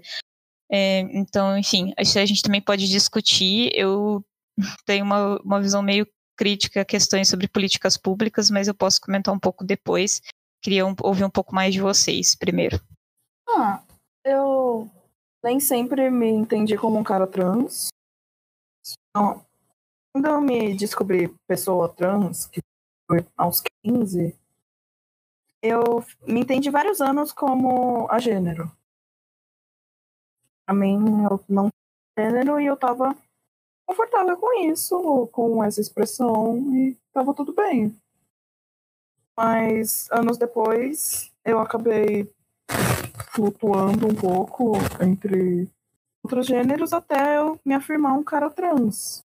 Acho que uma coisa que eu tava conversando com o meu namorado que me de esses dias foi que é tudo bem uma coisa nós sermos algo, nos afirmarmos como algo, enquanto isso fizer sentido pra gente. Eu não acho que algo é absoluto, na verdade. Posso me entender um cara trans hoje, eu tô no começo da transição, mais tarde posso me entender de outro jeito e tudo bem. Porque as pessoas que colocam sempre essa pedra de você é isso e você tem que ser isso e tudo é absoluto. É igual a gente conversou no começo do episódio, esse absolutismo, esse vício que as pessoas têm, sabe? Uhum. Total. Eu, quando eu vou falar de destransicionamento, né, eu, tipo, na verdade, quando eu andei dando uma pesquisada, assim, é, não especificamente de destransicionamento, né, não, não especificamente nesse termo, mas, assim, eu coloco em duas condições. Eu acho que realmente o gênero, é, eu, eu acho que o gênero não existe, foda-se tudo, brincadeira. Mas É, mas na, na, no resumo, assim, informal do meu pensamento, é isso, sabe? Tipo, é, é entender essa construção e a fluidez dessa construção. Mas beleza, né? A gente tem vários fatores sociais aí, várias coisas que circundam a gente. Um outro ponto que eu toco é principalmente na principalmente é um, é um ponto meio que histórico assim da população trans de pessoas trans na terceira idade terem essa necessidade do destransicionamento, teoricamente falando, porque eu, na minha cabeça, eu acho que uma pessoa, a partir do momento que ela realizou um processo de quebra, ela não, não, ela não vai voltar a ser cis exatamente, né? Mas ela já está participando dessa fluidez, assim, porque ela já quebrou esse, esse estigma social que é o gênero, né? Então, não existe destransicionamento como, é, como transicionamento para cis de novo, sabe? Ai, voltei a ser cis, tal. Mas as pessoas na terceira idade, é, principalmente na, na década, na, nas décadas assim que a gente que a gente vive, eu acho que todo mundo mais ou menos vive as mesmas. Mas é, é, é, as pessoas as pessoas mais velhas elas são é, obrigadas assim a voltar para o armário porque voltar para o armário é um termo muito feio, né? mas a passar por esse processo para se proteger socialmente, né? Tem um vídeo que eu vi de uma mulher trans que ela viveu na época da ditadura, se eu não me engano, ela é até a, ela é até a, a idealizadora da Casa NEM. Aí ela disse num vídeo que, tipo, meu, se você é trans, você tá no, na terceira idade, você não tem competência para pagar seu aluguel, é, você vai morar num asilo ou no abrigo masculino, porque os femininos não te aceitam, principalmente porque é, a retificação de documento é uma coisa nova, né, também, sem, sem advogado, sem passar por um processo jurídico, etc e você vai ser humilhada ou você tipo vai tentar se enquadrar de novo nessa nessa né, é, nesse padrão. Então tem um, tem um livro do é, acho que é Pedro Samarco o nome dele ele ele é, chama travestis envelhecem. Ele vai falar da, que as pessoas na terceira idade e as pessoas trans elas são consideradas sobreviventes porque imagina quase 90% da população trans, né, do, do, de alguns estudos que eu acho que já são meio ultrapassados, assim, mas a galera já não gosta muito de estudar isso, né, a gente começa a falar de estudos agora, mas quase 90% dessa população vem de prostituição, assim, então não tem nenhum amparo nessa realidade, não tem previdência, tipo, não tem plano de aposentadoria, sabe? Então essas pessoas elas vão tentar encontrar um ponto para sobreviver, assim eu, enquanto, enquanto pessoa trans, eu já tô chegando na casa dos 30 ali, mas eu, eu sinceramente, eu não tenho nenhum. Eu, eu sou incapaz de fazer algum planejamento do, da, da forma de como eu vou me identificar, assim. E isso também, isso também é uma coisa que, que, que, que cai nessa cobrança, né? Que o Caio mencionou, que o Noah mencionou, que é essa cobrança de beleza, você falou uma coisa, você brigou por isso e tudo mais, então, tipo, agora você vai ser mulher trans pelo resto da sua vida. Foda-se tudo, sabe? Tipo, não importa o que você aprendeu, o que você é o que você passou, a sua vivência, etc e tal. Você vai passar por isso, independente do que do que seja consequência disso, né? É muito engraçado isso, porque daí a gente vai daí da, dessa lógica binária da identidade, né? Porque ela que ela que força a gente a ser a, a, ter uma identidade fixa e se enquadrar no extremo A ou no extremo B. E não a gente simplesmente trabalhar com a nossa fluidez, assim. Que a gente sabe que todo mundo, na, no, durante sua experiência de vida, né? Eu acho que a maioria das pessoas passa por isso. Mas poucas pessoas identificam isso, né? E tentam trabalhar com isso dentro da sua própria subjetividade, né? Acrescentando um pouquinho do que você estava falando sobre essa, esse rolê de destransicionar, né? Eu acho que exatamente pelo que você estava dizendo, que eu acho que é um assunto tão delicado, sabe? Porque para a sociedade no geral, digamos assim, já é difícil eles entenderem um processo de se entender como trans. E aí você pensar em tentar, né, reverter, porque é impossível reverter, como você disse. É, eu lembro que há um tempo atrás eu estava ouvindo os stories do Jonas Maria, né, não sei se vocês conhecem ele. Ah, ele, é ele é fantástico. Ele é, né? Ele, ele comentando sobre um youtuber americano que fez um vídeo falando que não era um, um youtuber trans, fez um vídeo falando que ele não se identificava mais como um homem. Assim, uma pessoa que ali na idade dele, não sei quantos anos ele tem, ela, não sei, enfim. Não sei quantos anos essa pessoa tem, mas é jovem, sabe? Deve ter o quê? No máximo uns 30, 35 anos. É, se pegando no momento em que você já fez uso de um hormônio que deixa efeitos irreversíveis em você, no caso a testosterona, já tinha feito cirurgias no corpo, e aí de repente se vê novamente como uma mulher. E aí, é o que você estava falando, é impossível, ainda mais numa situação dessa, é impossível você dizer que está voltando. Então é muito. É, eu, eu fico pirando nessas, nessas conversas sobre destransição, porque eu fico pensando. Quando você chega num ponto desse, você começa a habitar um espaço que nem existe. Porque, assim, apesar de da transexualidade não ser aceita, digamos assim, ainda assim a gente ocupa algum tipo de espaço. Um espaço marginalizado, mas ainda assim um espaço. Mas quando você é a pessoa que, é, em termos práticos, é, transicionou e agora está querendo des, está querendo destransicionar, é, começa é, percebe que não, eu me entendo como mulher mesmo. Você começa a habitar um espaço que não existe. É, assim, você não, não, não, você não tem esse espaço de entendimento e de identificação que tanto se busca. E tá tudo bem, no fim das contas, porque, como você mesma dizia, não o, essa questão de gênero é uma invenção. O gênero ele é uma ele é essa construção que, que discursos jurídicos, médicos, etc. construíram. Mas ainda assim, que espaço que você habita, sabe? Ao ser essa pessoa que passou por tantos processos.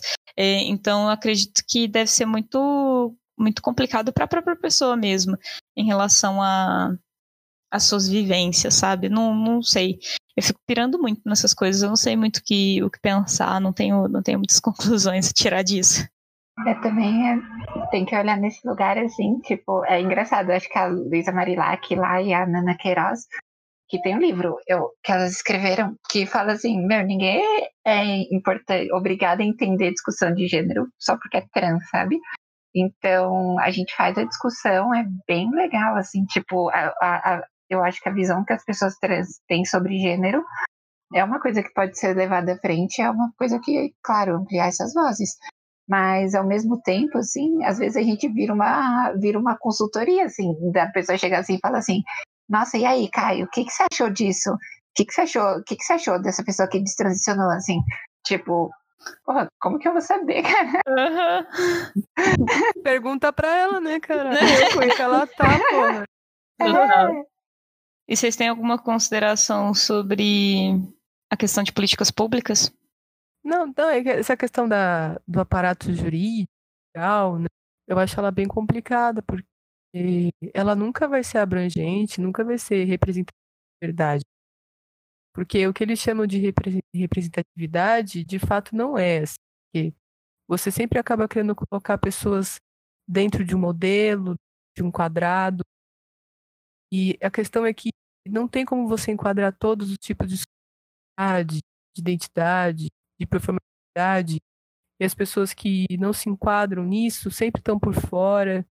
E essa questão do, do aparato legal, das políticas públicas, elas sempre estão direcionadas uma lógica punitivista, de criminalidade, e aí isso é bem preocupante, porque não estou dizendo que pessoas que comentam, que cometam é, agressividade ou violência contra o público LGBTQ+, não, não tenham que ter um, um tipo de resposta, ou tipo que elas não...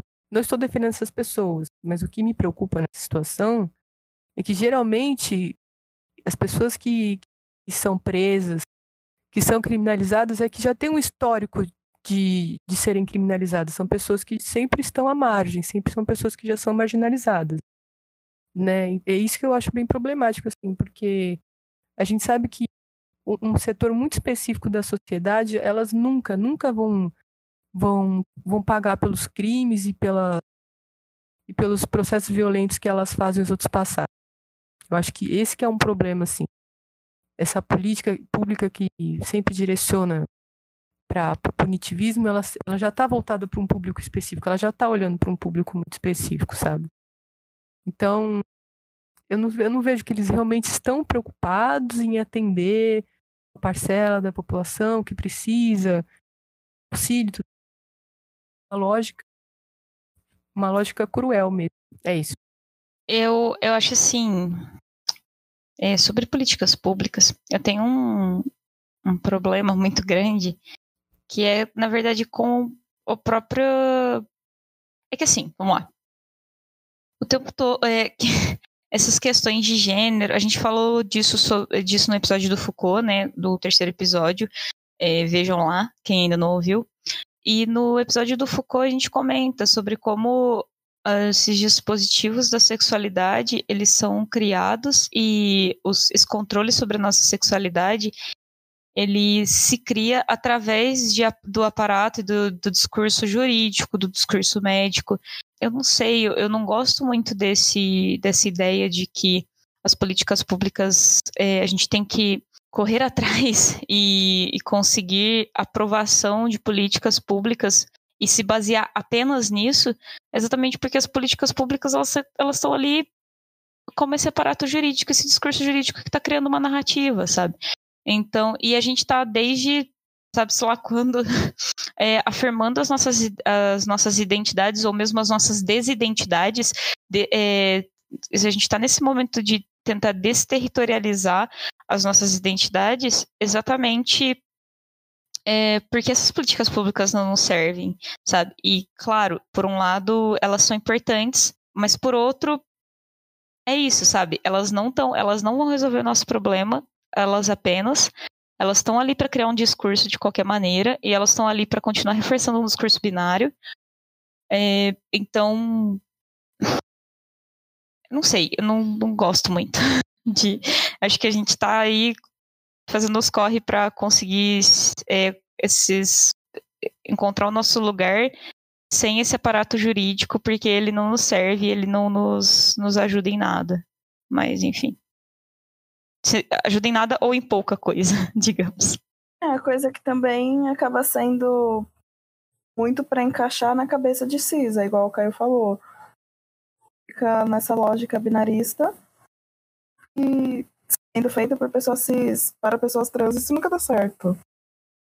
Então, querendo ou não, não é a gente dando todos os pitacos, mostrando como é que é ou não. Se pra gente a destransição é uma coisa ainda em pauta, ainda complicada, imagina para quem está tentando entender o ser trans.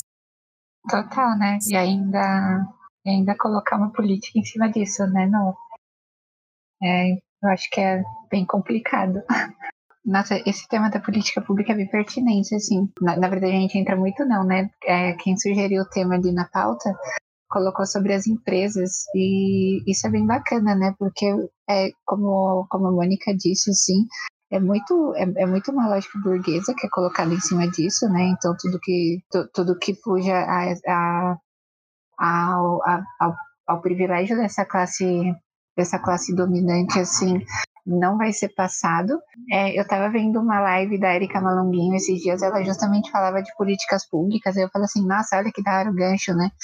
E daí eu fui pegar assim, ela, ela colocou um relato de que ela tentou passar, ela, ela, eu não sei se ela tentou passar uma política pública, ela estava comentando sobre isso, é, de, de proteção, é, de proteção e inserção né, mercado de trabalho para pessoas trans, tudo mais, tal, tal, tal. Se eu não me engano era isso, tá, gente? Mas é, posso estar enganada. Mas eu, eu, o interessante disso tudo foi que era para mulheres, né, e por mulheres a gente vai ler mulheres cis, porque quando foi colocado a, a questão de serem mulheres trans participando é, dessa política, ela não foi aprovada, assim. Enquanto eram só mulheres cis que se, que se englobavam por, no, no, nas diretrizes, né? É, as pessoas aceitaram, assim, só que daí tem uma, tem uma divisão ali, né, que você coloca assim, ah, não, vocês não, vocês não passam, sabe? Tipo, pessoas trans, puta, já pegou pesado, porque isso não vai agradar as outras pessoas. Porque é, é, é muito legal, assim, tipo, você falar em diversidade, aí você coloca uma mulher para comentar durante durante cinco minutos, assim, um programa, e fala assim, olha lá, representatividade, eu tenho uma mulher é, comentando tal, tal, tal, que não sei o quê, e daí, e, daí, ao mesmo tempo, tipo, são versos seis, seis, sete homens, assim, comentando um assunto. E a pessoa trans, ela nem sequer entra nesses espaços de discussão, né? Então, ela só entra no, no espaço de discussão quando dá dinheiro. O público LGBT consome demais.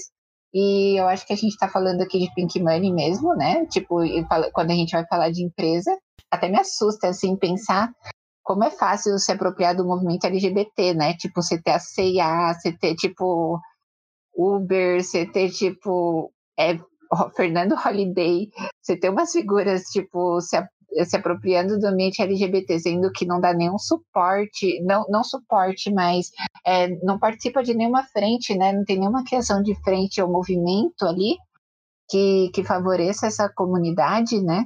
É, e assim, e, e, e, a gente sabe, claro, né, muitas pessoas podem falar assim, ah, não, mas a Uber investiu não sei quantos em causas LGBT e tal, e que não sei o quê. Mas, tipo, isso é quanto para eles? Isso é 1%, assim, ninguém tá, ninguém tá tentando revolucionar, incluir pessoas trans ou pessoas LGBTQIA na sociedade. Elas estão falando de, elas estão falando de assim, ah, eu, eu dei o biscoito, agora vocês, agora vocês peguem esse biscoito e me, e me promovam, me elejam, né? Como representante de vocês. Teve até o. Tem até, tipo, a, é, o caso da Anitta, né? Que a Anitta começou a aparecer como uma representante da causa, da causa LGBT, assim, tipo, é, é porque assim, para mim foi do nada isso. para mim, tipo, a primeira vez que eu tive contato com a Anitta sendo LGBT foi ver ela com body colorido. E aí eu fiquei tipo, mano, é, tá, beleza, ótimo, ela é LGBT também, tal, tal, tal, que não sei o que, mas será que a gente coloca, né? Voltando àquela facilidade que eu falei de se apropriar. Será que a gente coloca exatamente as pessoas certas das frentes, assim? Ou será que, tipo, seria da hora a gente colocar em cima de um carro representando uma parada? Ali, em, é, ali da Quebrada, as meninas da Bahia, a Jupe, sabe? Tipo, algumas pessoas que têm um, um discurso mais transgressivo, né? Mais, um, um discurso mais, é, mais formado, assim, para a política mesmo, e, e para a política dos nossos corpos, né? Você colocar América Malunguinho, América Hilton, você colocar essas referências como frente de movimento e não é, e, e, não determinadas figuras assim ou, ou empresas que dizem ter é, que dizem ter essa essa representatividade, né? Essa inserção mas no âmbito em que você vai ver um corpo, um corpo diretivo, por exemplo, dessas empresas, né, uma diretoria, você não vai encontrar uma pessoa trans, por exemplo. Você pode até encontrar uma pessoa LGBT, que num relato ela vai falar que foi muito difícil ela chegar até lá e, e provavelmente ela não se afirmou enquanto gay até conseguir uma posição, assim, né? Então, eu tenho uma pesquisada e eu vi que, tipo, no, é, existem algumas políticas públicas que foram criadas, né? Algumas coisas que foram criadas para, é, principalmente para a população é, trans que eu pesquisei, mas tipo, a gente tem alguns centros de referências, né, que foram criados, a gente tem o Plano Nacional de Combate à Violência e à Discriminação de lésbicas, gays, bis e travestis, que é de 2004. A gente começa a ter as políticas públicas que, que, que apoiam a, a harmonização né, e o acompanhamento do, do processo transexualizador pelo SUS. A gente ainda tem o discurso do o, discurso é o plano de enfrentamento da AIDS, né? E a, a, por exemplo, aí vem de outras iniciativas, né? A Márcia Rocha criou, eu acho que a Márcia Rocha criou Transempregos, que é uma que é uma iniciativa que vai inserir a pessoa trans no mercado de trabalho. Mas beleza, né? Porque daí, tipo, nesse período de transição, assim, é, é, muito engraçado, porque você vê, você pensa em todos esses pontos, mas de certa forma você não está amparado para todos esses pontos, né? Você pensa como vai ser o mercado de trabalho, aí você tem o Transempregos. O Transempregos é uma rede que é, fatalmente não vai conseguir atingir, atingir toda a população, porque por, por falta de apoio, né? Por falta de incentivo. É, você tem o plano de organização do SUS, é, eu duvido, assim, eu já tentei entrar na fila, mas é, aqui em São Paulo é muito mais evoluído, na verdade. Mas planos de urbanização pelo SUS, assim, quantas pessoas têm acesso a isso, em quantas cidades? Eu sei que ambulatórios especializados em pessoas transexuais, por exemplo, só em, em São Paulo e no Rio, né? Então, a gente, a gente fica aceitando esse discurso de representatividade e de e de políticas LGBT, né, de políticos que, por exemplo, de pessoas que não são LGBT fazendo políticas para pessoas LGBT e usando a nossa bandeira à toa, assim. Eu acho que o movimento LGBT, tipo, é, que ia mais, a gente perdeu muito essa noção de que o movimento, ele, ele na verdade, ele vem criado a, a partir da marginalização, né, e não dos lugares burgueses, assim como vocês disseram, a gente não, a gente não vem de um lugar onde, por, exemplo, um homem gay, branco, hétero, normativo, falou, nossa, isso tá errado e vamos mudar. Foi uma travesti que, que tacou fogo em tudo, em Stonewall ali, e aí você começa a falar de luta, né? Na verdade, os movimentos, eles vêm, desde, eles vêm antes também, né? Mas o marco, o marco do movimento que a gente celebra e tudo mais, né, em junho, tem, tem essas questões para serem repensadas. A gente, enquanto comunidade, a gente, enquanto movimento, né? Será que, será que a gente já conquistou tudo e agora a parada LGBT é a gente falar de a gente falar de política de uma forma bem discreta e falar de shows e, e, e, ter toda uma festa? Ou será que a, a celebração da diversidade e, e a movimentação sobre a diversidade não é outra coisa, né? Não é um outro tipo de luta, assim né, eleger essas pessoas, ampliar a voz dessas pessoas que estão é, politicamente envolvidas e que são da representati representativas para a nossa comunidade, né? Eu acho que acaba sendo a crença em falsos deuses e nas pessoas que já estão no alto para darem uma luz para a gente, sendo que quem vai dar luz para a gente sempre vamos ser nós. Entendeu? E, igual, a Erika Malunguinha, ela fez. Uh, ela fez uma MP estendendo o auxílio emergencial para as mulheres trans e travestis não em situação de violência doméstica e, se eu não me engano, também se estendendo para as minas na rua. E é isso, sabe? Quem até hoje quem está fazendo o trabalho por nós são as minas pretas, o pessoal que tá no dia a dia e por mais que querendo ou não gays, lésbicas, bis ainda não sejam, não dá para falar que um cara gay vai sair na rua e não vai ter a chance de apanhar. Entendeu? Só que comparado a quem tá fazendo por nós, é outros 500. E a gente não dá uh, o crédito, a visibilidade suficiente para essas pessoas a gente não está apoiando os nossos como deveria. Um, é só Érica, tem mais gente e, e, tem gente começando e vindo de baixo para cima. E são essas pessoas que a gente tem que apoiar. Não é nas paradas que. Muito que eu vejo das paradas que o pessoal tá mais animado e que sempre tem todo ano. tá saindo a Ivete, a Cláudia Leite, tá começando a ser as nossas, que são a Pablo, a Lin, a Urias, entendeu? Então, não tem porquê, mas é, uma Ivete, uma Cláudia Leite, tem tanto mais gente, não só na música, pra gente dar visibilidade, conversar sobre, ter as nossas pautas em cima. No momento que a gente perceber que a gente não precisa das pessoas héteros, das pessoas cis, pra termos nós por nós, vai começar a construir, as coisas vão ser maiores. Eu vou finalizar, então. Eu vou deixar um questionamento para quem está ouvindo, na verdade, a identidade, né? Tipo, eu tinha colocado uma pergunta aqui na pauta. Tipo, a identidade é fixa? Mas, na verdade, o que eu quero lançar, assim, para as pessoas mesmo se perguntarem, isso é uma reflexão entre elas mesmo. Por que, que ela tem que ser fixa, né? Acho que a pergunta não é se ela é, mas por que ela teria que ser, né? Mas o pessoal pensar mesmo. A gente já vai encerrar, né? E agora é nossos momentos de diquinhas.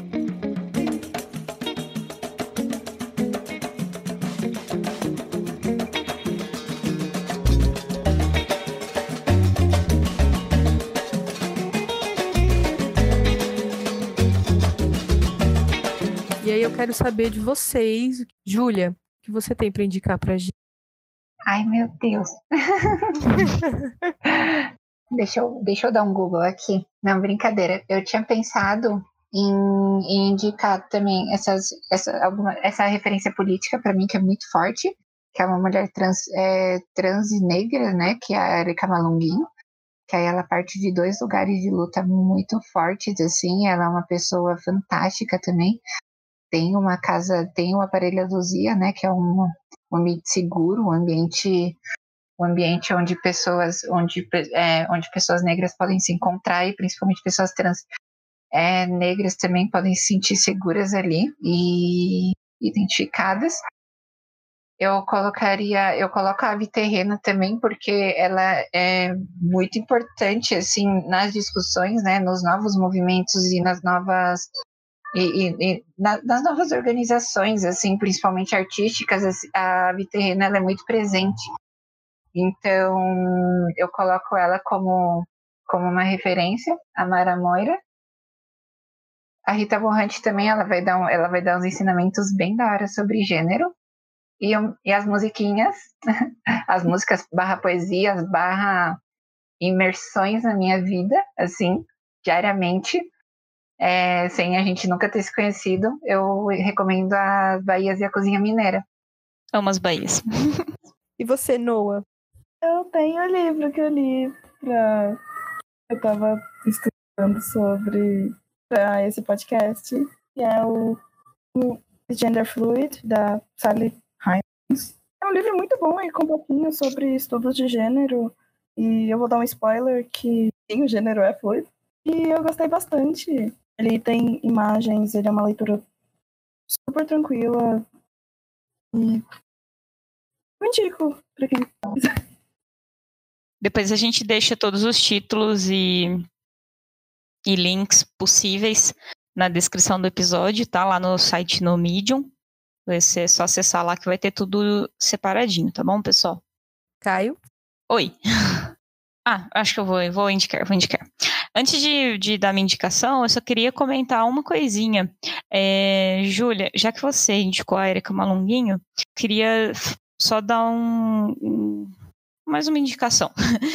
No ano passado, em, acho que foi em novembro do ano passado, o Murilo Araújo, do Muro Pequeno, não sei se vocês conhecem esse canal no YouTube, é, ele fez uma, um projeto bem legal chamado Potências Negras.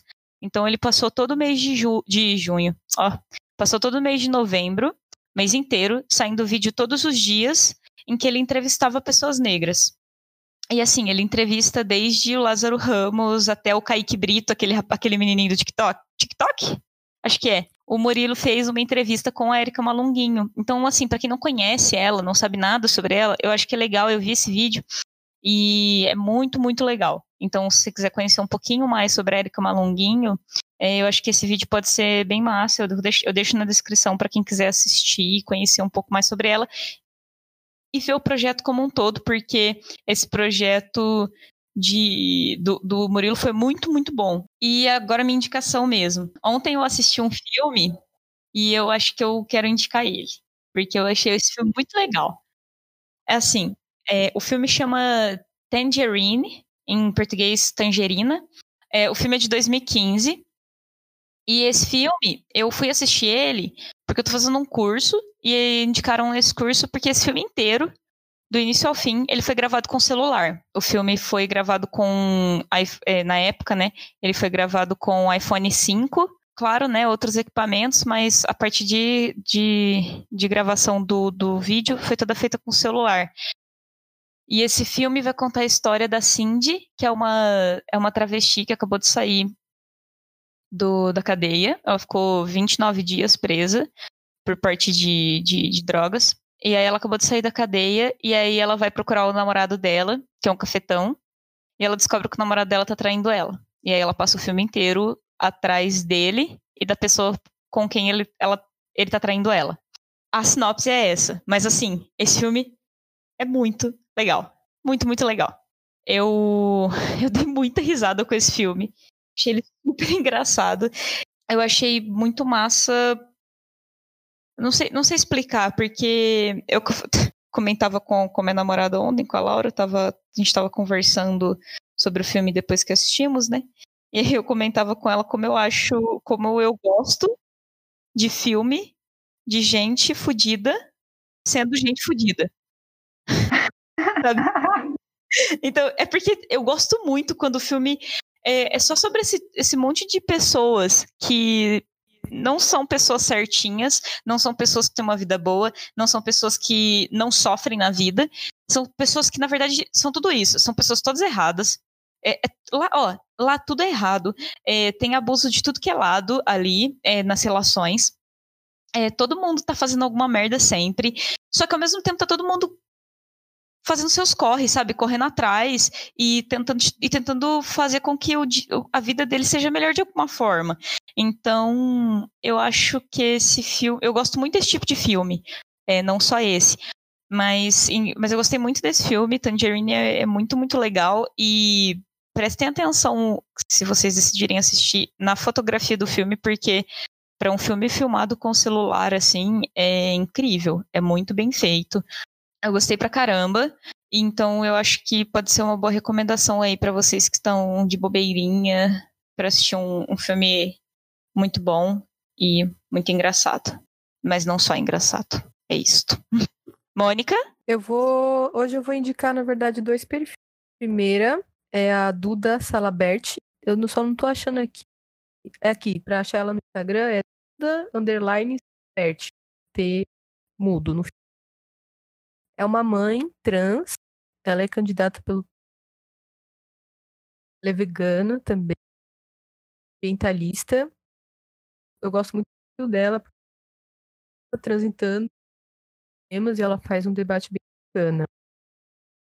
E a outra pessoa é outro perfil que eu descobri ontem. Eu estou muito apaixonada por essa mulher. O nome dela é Jenny Nunes. É uma Guarani e ela também estuda sociais e de gênero. Para achar ela no. Ela tá como Gene Papos. Eu queria dar mais umas considerações também de, de algum pessoal que eu lembrei, na real. E como eu estudo terapias holísticas, eu estou em muito contato com gente que também estuda, que já é profissional na área. Como mexe bastante com questão de corpo, mente e espírito, eu descobri umas pessoas incríveis que elas têm sido inspiração para mim. E a principal delas é o casal, que o arroba delas é Meio da Terra. E elas são trans. E na página delas elas falam bastante sobre a espiritualidade e o ser trans. E é uma coisa muito pouco debatida, muito pouco falada. Então, eu queria muito recomendar elas. E, na real, eu queria também que a gente deixasse um link pro os projetos. É um, meio que um link que aborda tudo. Que tem os projetos, as doações e as petições pro Black Lives Matters, que é um movimento que está em pauta esses dias, que acho que é uma coisa que tem que continuar sendo debatida, tem que continuar no nosso foco. E não só isso, porque tem o pessoal trans e não só são primeiramente trans, eles são negros, então eles estão muito falando sobre isso nesses dias. Então, queria que a gente deixasse o link depois. Depois você me passa o link, Noah, por gentileza, que eu coloco sim, pode ficar tranquilo. Uhum. Última coisinha que eu vou indicar, e aí a gente vai finalizar, porque esse episódio já tá com quase duas horas e meia. Bruto. Eu vou, vou cortar umas coisas, eu chuto umas duas horas, vai. Enfim. eu queria indicar um curta-metragem. É um documentário. E é curta. Ai, gente, eu tô muito nessa coisa audiovisual, assim, sabe? Porque eu tô estudando audiovisual e aí eu fico vendo coisas de audiovisual. TV Maker. Desse jeito. Enfim. Eu assisti também, acho que o Noah conhece. É, eu assisti um. Finalmente, né? Porque eu já conheci, já tinha ouvido falar, mas não tinha parado para assistir. É um curta, ele tá disponível no YouTube. É, que chama Taylor, o filme. Que vai falar do Taylor, basicamente. É, é um curta-metragem tem 10 minutos, então rapidinho vocês assistem. E ele vai contar um pouquinho. É porque ele faz isso de uma forma meio diferente, meio fora do habitual de um, de um doc, né?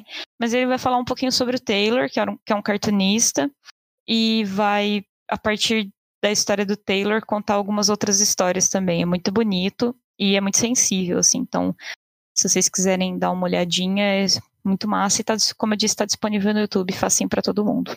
Podemos encerrar então? Acho que sim. Gente, muito apaixonada por esse episódio. Ficou muito lindo. Primeiro, Júlia, Noah, vocês querem deixar o arroba de vocês aí, de alguma rede social, algum lugar para o pessoal procurar vocês, algum tipo de contato, jabá, fiquem à vontade. O arroba do meu Instagram, Moat, é M-O-W-A-T-H.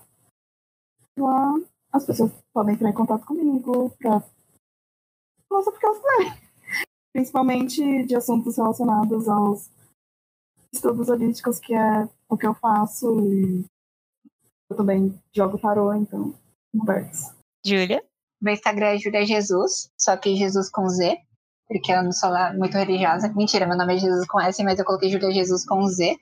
Eu tenho, eu, eu trabalho com social media e eu trabalho com produção de visual também, né? Tento, estou aprendendo também, tentando aprender e fazer ao mesmo tempo, que não é uma coisa indicada.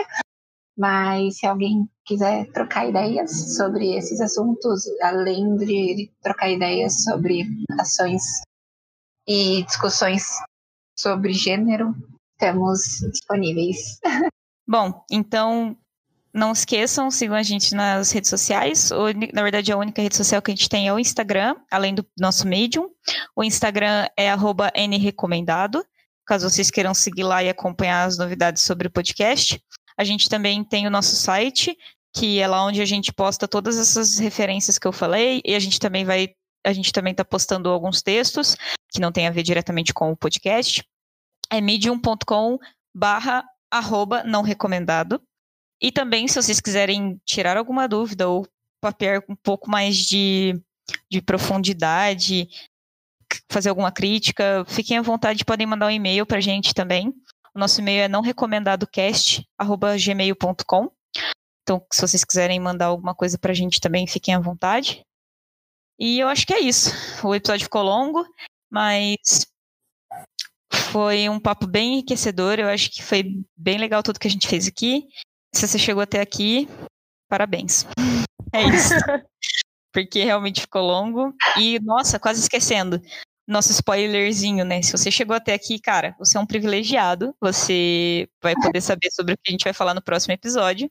Nesse episódio, eh, a gente marca uma espécie de ruptura mesmo entre o que a gente está querendo falar nessa temporada, porque os quatro primeiros eh, episódios foram sobre temas mais gerais, digamos assim. Então a gente falou sobre sexualidade, falou sobre gênero, sobre nosso, sobre o corpo, essas discussões. E aí a partir de agora a gente vai começar a entrar em alguns autores mais específicos, vai falar um pouco sobre é, teoria queer. Inclusive é exatamente esse o episódio, o próximo episódio vai ser um episódio sobre teoria queer e dali em diante a gente vai falar sobre alguns sobre alguns autores específicos e tentar aprofundar um pouco mais sobre essas teorias. Então acompanhem. É isso, gente. Muito obrigado por vocês chegarem até aqui e falou. Beijinho. Tchau. Tchau. Esse episódio teve a participação de Júlia Jesus e Noak Thomas, foi editado por mim, Caio Coelho, e o roteiro é de Mônica Tortoretti. A trilha sonora utilizada durante o programa são as músicas Não Recomendado, de Caio Prado, e As Duas Cidades, de Baiana System.